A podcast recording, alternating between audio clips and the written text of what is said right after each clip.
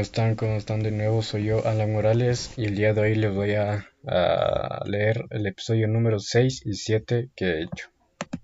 El episodio 6. Hay una infinidad de leyendas, pero hasta ahora nadie puede superar al dios Pelé, considerado por muchos hinchas así como miembros de la empresa especializada como el mejor futbolista de todos los tiempos, el Rey Pelé.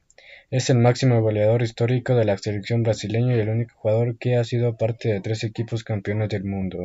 Como podemos observar, eh, escuchar, Pelé, nadie, hasta ahora nadie puede superarlo. El episodio número 7. El fútbol incluye una actividad física muy importante durante un partido de fútbol profesional de 90 minutos. Un jugador, un jugador, dependiendo de su posición y de las dimensiones del campo, recorre entre 2 y 15 kilómetros.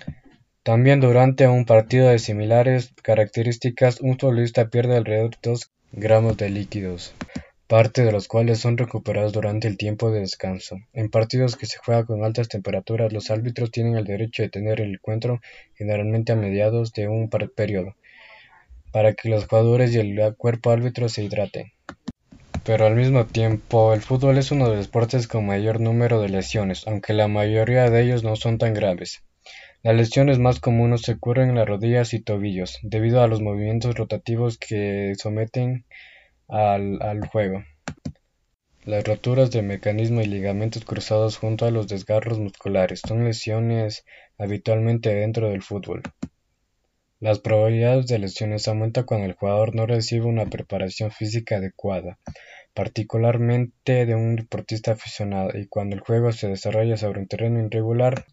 Para futbolistas profesionales o semiprofesionales es vital importancia la presencia de un preparador físico que regule el tipo de ejercicio físico, así como la duración y regularidad del mismo. El trabajo del preparador físico se debe complementar en una corrección alimenticia, donde también es recomendable la presencia de un profesional en la materia. Y bueno, espero que hayan aprendido algo mm, y que les haya gustado. Nos vemos en el próximo episodio. Adiós.